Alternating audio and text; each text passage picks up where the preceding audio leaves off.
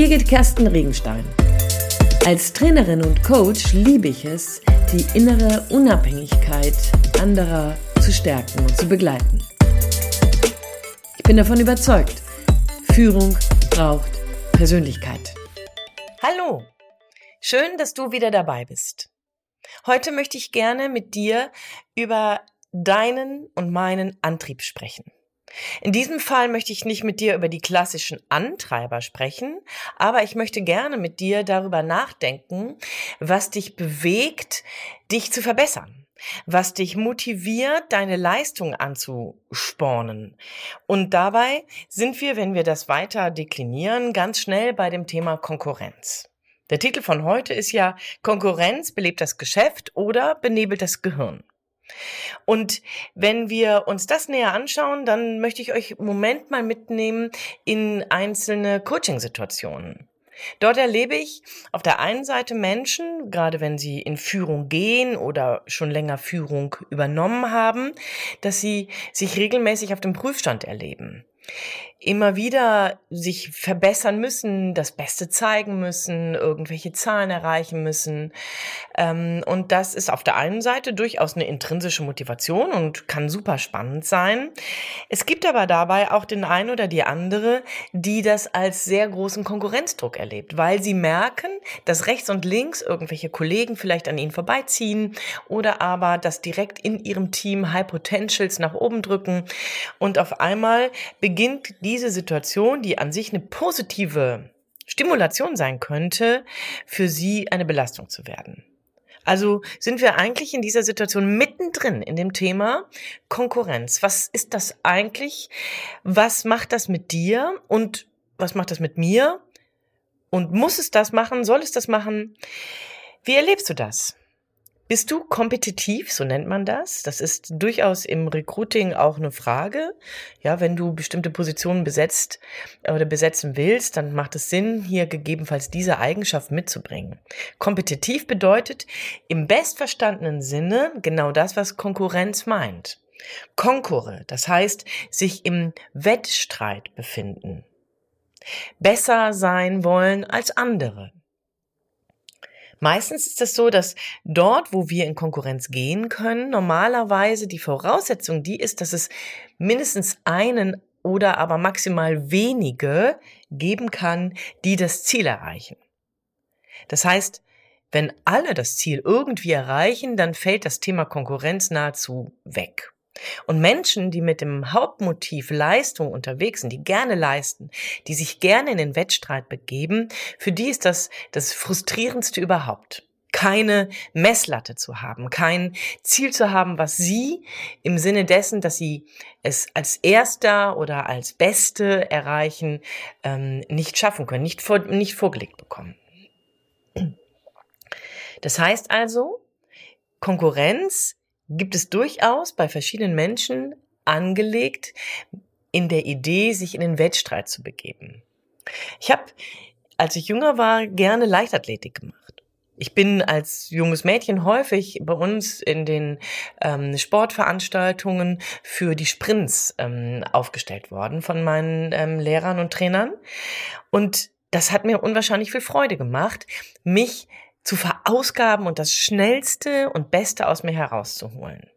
Da gab es dann aber eine Kollegin in meiner Klasse, die war meistens genauso schnell oder aber etwas schneller oder manchmal ein bisschen langsamer als ich. Also wir waren sozusagen auf dem gleichen Leistungsniveau. Und interessant ist, dass ähm, ich das damals als auf der einen Seite total mega cool gefunden habe, wenn ich sie besiegt hatte, also wenn ich schneller war als sie.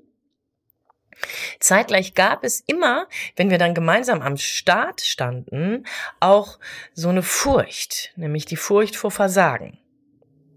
Und hier kommen wir sozusagen an die dunkle Seite der Konkurrenz. Ja, das heißt, auf der einen Seite im bestverstandenen Sinne es als Wettstreit zu erleben, als spielerisches, hey, was kannst du? Das kann ich. Komm, lass uns messen. Und die dunklere Seite ist das, was wir nicht selten auch im Business-Kontext erleben. Da geht es nämlich um die Rivalität. Es kann nur einen geben. Ne? So. Und das weniger im Sinne von, hey, das ist die Voraussetzung, damit wir überhaupt in Konkurrenz gehen, sondern eher im Sinne von, und wenn ich es nicht bin, dann sorge ich dafür, dass du es auch nicht wirst. Rivalität hat eine aggressive Dynamik, die sozusagen die Konkurrenz in das Ungute steigert. In den Studien, die es zu Konkurrenz gibt, hat man festgestellt, dass das mehr ein männliches Thema sein soll als ein weibliches. Ich persönlich kann das nicht unbedingt bestätigen. In meinen Coachings und in meinen Begegnungen habe ich da sowohl Frauen als auch Männer, die im Coaching mit diesem Thema zu tun haben. Ja, also die eigentliche Frage wäre ja dann, warum sollte man denn Konkurrenz suchen? Also, oder aber, warum suchst du denn Konkurrenz? Aus dem Spaß am Spiel. Das könnte sein. In den Betrachtungen dazu und in dem tieferen Eintauchen dazu gibt es allerdings noch andere Facetten, die Menschen in die Konkurrenz treiben. Ja, zum einen möchten Menschen da, wo sie dann siegreicher vorgehen, ihren Selbstwert steigern. Das ist ja dann auch durchaus gut. Ich erinnere mich eben an die Sprintsituation, wo ich dann meine Schulkameradin überflügelt habe. Es war mega und ich habe mich ziemlich cool gefühlt. Kennst du vielleicht auch. Du hast ein Team überflügelt, du hast in einem Bewerbungssetting jemanden ausgestochen, ähm, es ist tatsächlich dir gelungen, ähm, deinem Vorgesetzten deine Idee als die beste zu verkaufen. Das tut gut und wahrscheinlich hast du diesen Erfolg gefeiert. Ich hoffe es auf jeden Fall. Denn Siegen, Gewinnen sollte gefeiert werden. Ein Erfolg zu haben sollte gefeiert werden. Das ist die Trophäe, wenn ich in Konkurrenz gehe. Steigerung deines Selbstwertes kann allerdings auch die Frage nach dem Mangel in deinem Selbstwert sein. Nicht selten erlebe ich Menschen, die hier mit breiten Schultern und wahnsinnig großem ähm, Ausstrahlung scheinbar reinkommen, im näheren Bearbeiten, im näheren Reflektieren, im näheren Diskutieren, auf einmal mit ganz großen Fragen an ihren eigenen Selbstwert. Und Dabei gilt es tatsächlich genau hinzugucken, brauchst du den Sieg, der draußen sozusagen dir gegeben wird, also extrinsisch ist, extern, brauchst du diesen Sieg, um deinen Selbstwert zu steigern? Oder ist das lediglich so ein Add-on? Bist du selbst bei dir so gut angelandet? Weißt du deinen Wert, deinen Marktwert, sowohl im beruflichen wie im privaten, gut einzuschätzen, ohne dass du dich permanent messen musst? Wenn du die Konkurrenz suchst, weil du für dich selber das nicht siehst, wie viel du wert bist, sondern jedes Mal den Sieg brauchst, dann hat das natürlich auch etwas mit, deinem, mit Geltungsdrang zu tun. Ich muss siegen, ich muss der Welt zeigen, wie gut ich bin, damit die Welt versteht, wie gut ich bin. Da verliert die Konkurrenz, das Spielerische, die innere Gelassenheit. Und es ist tatsächlich fragwürdig, ja, inwieweit dein Geltungsdrang, sollte das so sein, oder der Geltungsdrang von Menschen hier die Triebfeder sein sollte. Grundsätzlich finde ich, ehrgeizig sein gesund, ja, also sich verbessern, den nächsten Schritt in der eigenen Entwicklung gehen, den nächsten Schritt in der eigenen Karriere gehen. Das ist durchaus gesund und auch sehr zielorientiert. Aber wenn es nur noch das gibt, was in deinem Hirn die ganze Zeit ähm, eine Rolle spielt, dann ist das problematisch. Wir wissen, dass im gut verstandenen Sinne die Konkurrenz einen großen Mehrwert hat. Denn wenn du dich misst mit Menschen, die ähnlich gleich gut sind wie du, oder mit Unternehmungen, die ähnlich groß oder gut sind wie du in, in deinem Unternehmen, dann kannst du im Vergleich mit deinen Mitbewerbern, mit deinen Konkurrenten Verbesserungspotenziale definieren und die für dich nutzen, um dich weiterzuentwickeln. Ein toller Mehrwert ein toller Mehrwert, aber ich weiß nicht, ob du genau hingehört hast, denn wenn wir hier darüber reden, dass wir das, was dann der andere besser macht, als Verbesserungspotenzial bei mir, bei uns selbst entdecken, dann hat das eine ganz wohlwollende Betrachtung. dann geht es nicht darum, dass ich aus dem, einem sogenannten Mangel in mir selbst diese Verbesserungspotenziale sehe, sondern erkenne, hey, da geht noch was. Da cool, mega, nehme ich auf. Es steigert, habe ich eben schon gesagt, den, das Selbstvertrauen, wenn du ein konkurrentes Verhalten, eine Konkurrenzsituation ähm, überlebst oder über ähm, besiegst oder, oder gewinnst. Und natürlich offenbart es, wenn du dabei als die bessere, als der schnellere hervorgehst, dann offenbart es außerdem deine Alleinstellungsmerkmale. Ja, wenn ich, ähm, mir ist das manches Mal zum Beispiel nicht klar gewesen, ne? wenn ich in meinen Coaching-Angeboten das ein oder andere angeboten habe, ähm, dann habe ich, ja, es gibt natürlich eine Methode, die Reflektor-Methode, mit der ich auf jeden Fall ein Alleinstellungsmerkmal habe, aber es gibt durchaus noch andere Facetten, die mir meine Kunden widerspiegeln, wo es um Alleinstellungsmerkmale geht und wo ich merke, dass sie sich deswegen für mich entschieden haben und nicht für andere. Das tut mir natürlich total gut. Und mir ist erst durch die Response von meinen Kunden mein Alleinstellungsmerkmal neben der besonderen Methode auch nochmal bewusst geworden steigert das Selbstvertrauen unbedingt. Und wenn du und ich in Konkurrenzsituationen als die bessere, als die schnellere hervorgehen, dann sorgt das natürlich dafür, dass wir auch für die nächste Situation einen größeren Glauben an uns selber mitnehmen. Also Konkurrenz ist nicht per se schlecht, das will ich damit deutlich sagen. Doch auf der anderen Seite, und das ist etwas, was ich sehr, sehr fragwürdig finde, gerade wenn ich dir auch die Situation ähm, am Anfang geschildert habe, wenn wir in Coaching-Situationen auf einmal mit den einzelnen Coaches ins Gespräch kommen und merken, dass es zermürbt, dass es auch frustriert, dass es sogar mit Angst belegt ist, dann gibt es da etwas, was wir auch als negativen Effekt erleben. Denn da, wo ich den Eindruck habe, mich ständig messen zu müssen, damit ich einen eigenen Wert in mir entdecke, ja, also Steigerung des Selbstwertes, nicht weil ich den selbst bei mir weiß, sondern weil ich den nur durch die äußere Bestätigung in mir entdecke, dann ist das ein Riesenstress. Dann stehe ich morgens schon auf und bin kompetitiv ja, ich bin schneller beim Zähneputzen, meine Haare sind länger, ähm, meine Brustbehaarung ist stärker, keine Ahnung was. Ähm, ja, und ich gehe dann, bin dann früher im Büro, ähm, habe die ähm, frühesten Telefonate, habe die längsten Tele ähm, Gespräche beim Chef oder was, keine Ahnung. Da gibt es permanent irgendwelche Dinge, die ich dabei dann in Konkurrenz denken kann. Und vielleicht fällt dir das jetzt schon auf, während ich das erzähle, das ist echt extrem anstrengend und stressig. Naja, und es ist ja auch so, dass du und ich, wenn wir wirklich uns eher in die negative, also in die Rivalitätsseite der Konkurrenz bewegen, dann sehen wir ja auch in jedem einen potenziellen Gegner. Auch das ist ganz schön anstrengend. Ich finde Gespräche mit Menschen, die einfach nur in so einen Smalltalk reinkommen und sofort Bam sagen, mein Haus, mein Pferd, mein Bam, Bam, Bam, Bam, Bam. Ähm, die finde ich, das finde ich total anstrengend, sich permanent messen zu müssen. Hammer.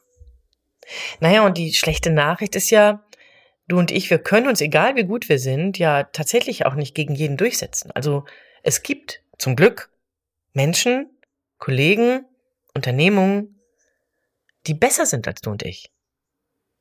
Mich persönlich reizt das, mir anzugucken, was können die besser, um zu gucken, könnte ich das übernehmen oder nicht. Aber wenn ich in die Rivalität gehe und dabei so in die negativere Seite, in die dunklere Seite von Konkurrenz schlinger, dann ist das für mich hochgradig frustrierend. Da gibt es Menschen, die ich nicht schlagen kann, in Anführungsstrichen. Es ist sogar so weit, und das ist eine Untersuchung, und hier kommen wir dazu, dass Konkurrenz eben nicht nur das Geschäft belebt, sondern auch das Hirn benebelt.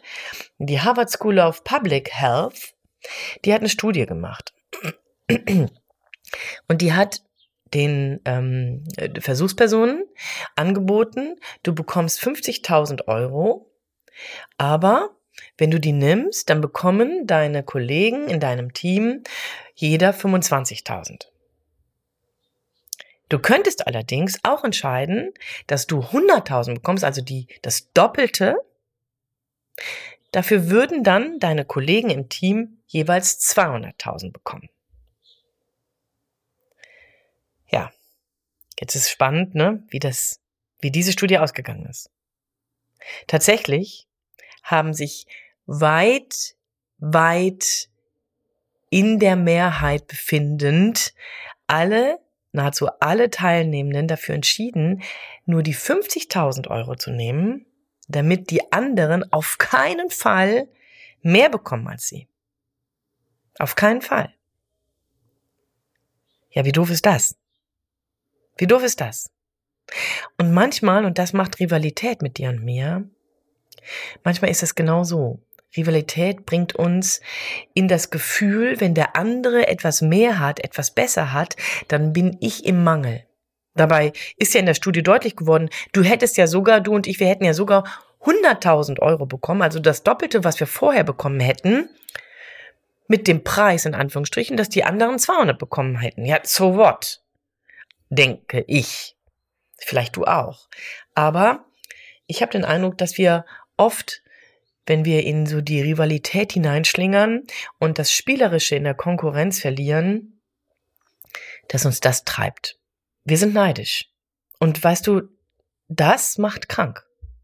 Denn wenn wir den sportlichen Anreiz verlieren, der in Konkurrenz sehen bleiben kann, dann beginnen wir nur noch uns auf den eigenen Mangel, oh, ich bekomme ja nur 100.000 und die anderen bekommen 200.000, ähm, auf den inneren Mangel konzentriere und beneidisch auf das, was die anderen scheinbar mehr haben. Ich vergesse, übersehe, ich kann das, was ich habe, nicht mehr wertschätzen. Und damit ich dann wieder in ein mentales Gleichgewicht falle oder gelange, passiert es oft, dass ich den Erfolg des anderen, die Kompetenz des anderen klein mache. Ha ja, ja, der hat mal wieder beim Chef ge, ähm, geschleimt. Naja, so ein Schleimbrocken will ich nicht sein. Ja, ja, ja, was die alles wohl dafür getan hat, damit die diese Position bekommt. Oder aber, naja, also die Mittel, die Wege und Mittel, mit der er den Kunden jetzt hier über den Tisch gezogen hat, das ist etwas, was ich nie machen würde. Wir beginnen den Erfolg, der uns eigentlich piesackt, der uns ärgert, der uns nervt, weil er dich und mich an meinen Mangel erinnert. Diesen Erfolg des anderen machen wir klein, beschädigen wir. Das geht sogar so weit, dass in den Teams und in Unternehmenskulturen sich etwas ähm, entwickelt wie Mobbing. Und das passiert deswegen nur, damit diejenigen, die es nicht aushalten können, dass der andere, die andere besser ist, schneller ist, sich besser fühlen können. Der andere wird klein gemacht, die andere wird beschädigt, damit ich und du in dieser Rivalität, in diesem dunkleren Part von Konkurrenz uns wieder besser fühlen können. Das ist eine sehr ungesunde Haltung und ich bin davon überzeugt, dass wir an dieser Stelle tatsächlich mit benebeltem Hirn arbeiten. Wir sind in unserem neurobiologischen Setting dann tatsächlich nicht mehr gesund unterwegs. Ich glaube, dass es eine Frage der gesunden inneren Haltung ist und eine Entscheidung. Egal wann du diesen Podcast hörst, ob abends oder morgens, mittags oder keine Ahnung wann, ich lade dich dazu ein, deine Haltung zu dem, wie du dich verbessern möchtest und zu dem, wie du dich vergleichst, nochmal genauer anzuschauen. Da, wo dich der Vergleich, die Konkurrenz antreibt, dich zu verbessern, die Freude macht, Potenzial zu entdecken und dich zu erweitern, sozusagen dich zu vergrößern, mega. Halt das fest, mach das, tu das. Wenn es dir Spaß macht, such dir weitere Vorbilder, Menschen, Benchmarks, an denen du dich orientieren kannst. Aber wenn du merkst, dass es regelmäßig, und hier lade ich dich ein, genau hinzugucken, dass es dich regelmäßig an deinen eigenen Mangel erinnert, dann ist die Rivalität für dich nicht der Weg, um dich zu verbessern. Da macht es Sinn, mehr darüber nachzudenken, warum kannst du deinen Wert nicht sehen. Ich persönlich bin davon überzeugt, dass du wertvoll bist, dass du Kompetenzen hast, dass du grandios bist. Aber du bist vielleicht nicht so gut wie Franz Koslowski oder wie Maria Fischer. Dafür bist du aber so gut wie du. Und an dieser Stelle lade ich dich ein, das nochmal klarer für dich auch herunterzubrechen. Viel Spaß beim Recherchieren, beim sich reflektieren, beim Ausprobieren und beim, wie du weißt, rechts überholen. Ich bin überzeugt, dass Führung Persönlichkeit braucht und an dieser Stelle wünsche ich dir viel Spaß dabei. Deine Birgit Kersten Regenstein von Teamkompetenz. Einfach stärker machen.